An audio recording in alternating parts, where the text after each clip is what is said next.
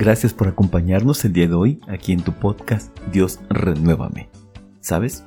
La escritura nos narra que un hombre se acercó a nuestro Señor Jesucristo para preguntarle acerca del gran mandamiento de la ley. La respuesta que recibió nos revela que el gran mandamiento está basado en el amor hacia Dios, al prójimo y a uno mismo. Escuchemos Mateo capítulo 22 versículos 34 al 40. Entonces los fariseos, oyendo que había hecho callar a los saduceos, se juntaron a una, y uno de ellos, intérprete de la ley, preguntó por tentarle, diciendo, Maestro, ¿cuál es el gran mandamiento en la ley? Jesús le dijo, Amarás al Señor tu Dios con todo tu corazón, y con toda tu alma, y con toda tu mente este es el primero y grande mandamiento. Y el segundo es semejante. Amarás a tu prójimo como a ti mismo. De estos dos mandamientos depende toda la ley y los profetas. Amén. Es hermoso escuchar que toda la base de los mandamientos que Dios nos ha indicado están basados en el amor. Por tanto, en algo que deberíamos ser expertos es en amar. Por ello, el tema de hoy hablaremos acerca de los cinco lenguajes del amor. Para ello permíteme hacerte algunas preguntas que nos permitirán introducir al tema. ¿Conoce usted su propio lenguaje del amor? ¿Conoce usted el lenguaje del amor de su pareja de vida? Y más aún, ¿Conoce usted el lenguaje de amor de sus hijos? ¿Sabía usted que si alguien no recibe amor en su propio lenguaje, podría no sentirse amado? Conocer los distintos lenguajes del amor nos permitirá mejorar la comunicación de pareja y la comunicación con nuestros hijos. Este tema, inspirado en el libro Cinco lenguajes del amor de Gary Chapman, es compartido por nuestra hermana Liselot Aileen psicóloga de profesión, quien nos hablará acerca de estos cinco lenguajes del amor. Espero lo disfruten. Hola.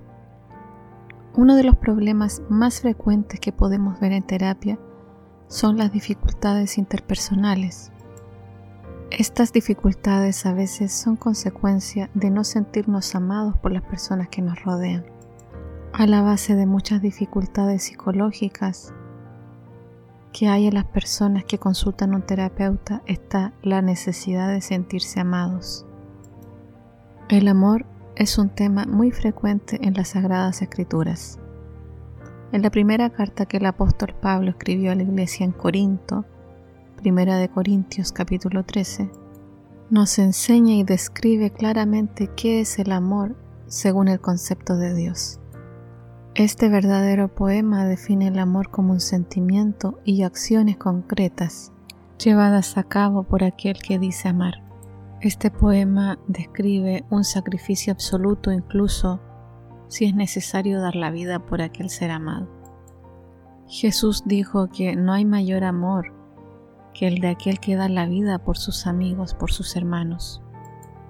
Es tan trascendental esta virtud que la Biblia enseña que el que no ama no ha conocido a Dios, porque Dios es amor.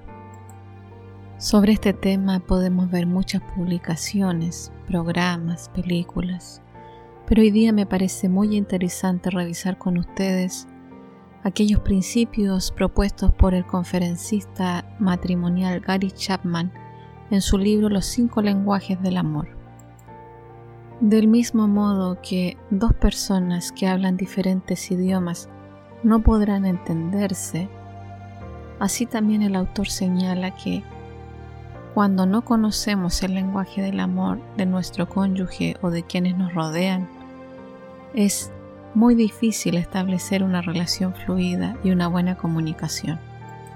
Cada persona tiene su propio lenguaje del amor y a través de él expresa lo que siente y a la vez espera recibir el amor de las otras personas. Por ello es tan importante conocer nuestro lenguaje del amor y el de nuestros seres queridos. En ocasiones no logramos sintonizar con el lenguaje del amor de nuestros seres queridos y tampoco somos entendidos por los demás. Las investigaciones señalan que las mujeres, por ejemplo, expresamos el afecto, el amor, de un modo más ligado a nuestro mundo emocional. Los hombres, por otra parte, tienden a expresar el amor de un modo más práctico, más concreto. El primer lenguaje del amor son las palabras de afirmación. Este lenguaje es muy frecuente en nosotras como mujeres y tiene su arraigo en la base biológica que tenemos como hombres y mujeres. Se ha comprobado en estudios científicos que las mujeres pronunciamos 20.000 palabras diarias versus los hombres que pronuncian 7.000 palabras diarias. Este lenguaje del amor implica decir frases como te amo, te quiero, qué lindo te quedó esto, gracias por hacer esto por mí. Para las personas que expresan o reciben el amor de este modo, el recibir críticas tendrá un valor mucho mayor que para aquellos que no poseen este lenguaje.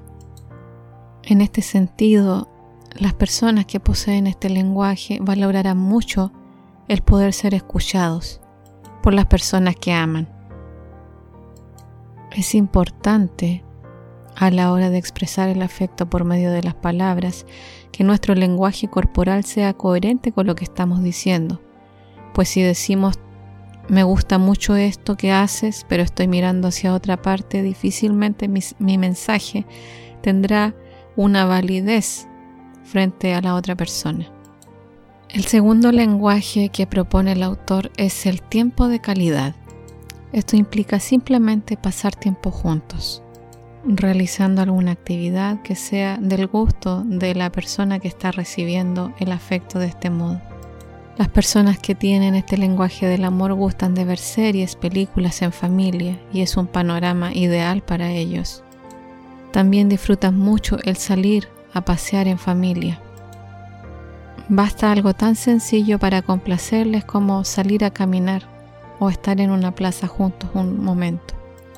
En una sociedad tan vertiginosa como en la que vivimos, es importante asignar no solo calidad de tiempo, sino también cantidad de tiempo.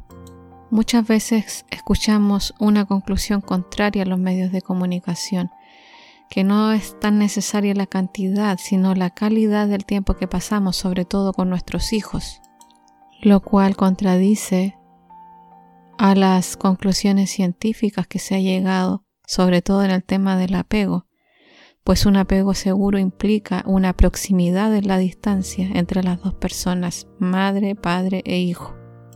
Implica contacto físico.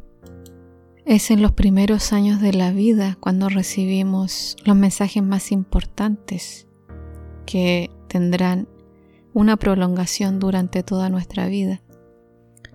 Asignar tiempo para nuestros hijos es transmitirles el mensaje de cuán prioritario es para nosotros estar con ellos y formarles.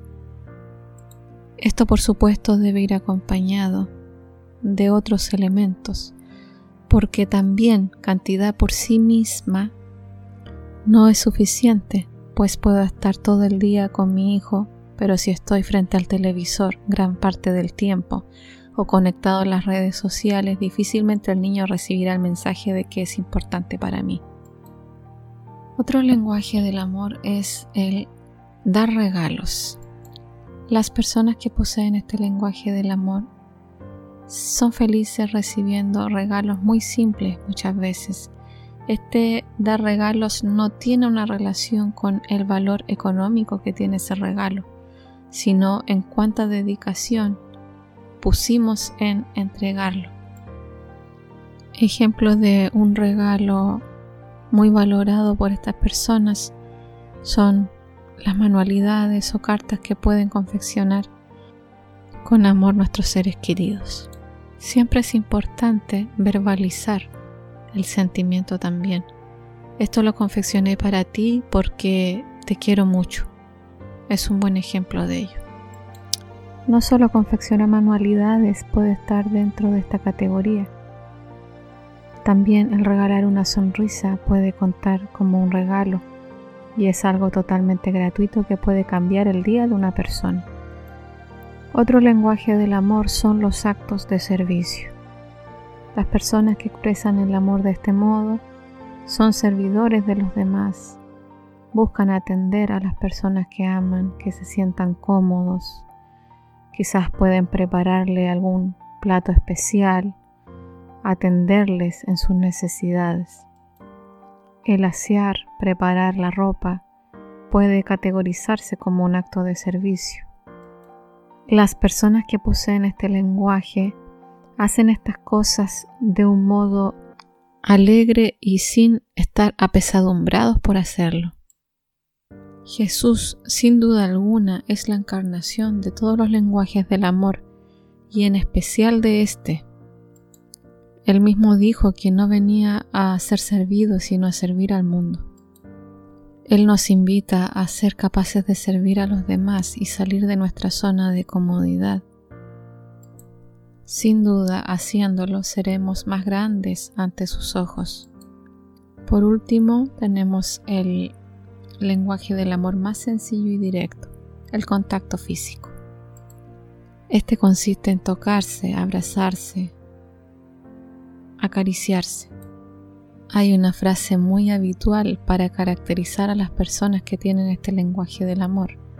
La gente suele decir que tal persona es de piel. Constantemente necesitan estar tocando. Para estas personas es muy importante sentir a los demás a través del cuerpo. En cuanto a los niños, es muy importante desarrollar este lenguaje con ellos. Existe el síndrome hospitalario propio de aquellos niños que quedaron huérfanos de la Segunda Guerra Mundial. Las investigaciones dicen que los niños que quedaban en orfanatos, que no eran acariciados, sufrían el debilitamiento de su sistema inmunológico y por ende tenían una mayor tasa de mortalidad. Por ello existen hoy día movimientos voluntarios que acuden a los hospitales para acariciar, para cargar en brazos a aquellos niños que han perdido a sus padres. Este lenguaje es muy frecuente en los hombres. Por su estructura cerebral y biología, es muy predominante la necesidad de estar en contacto físico. Es muy importante conocer nuestro propio lenguaje del amor y el de aquellas personas que amamos. Una forma simple de hacerlo es escuchar nuestras quejas.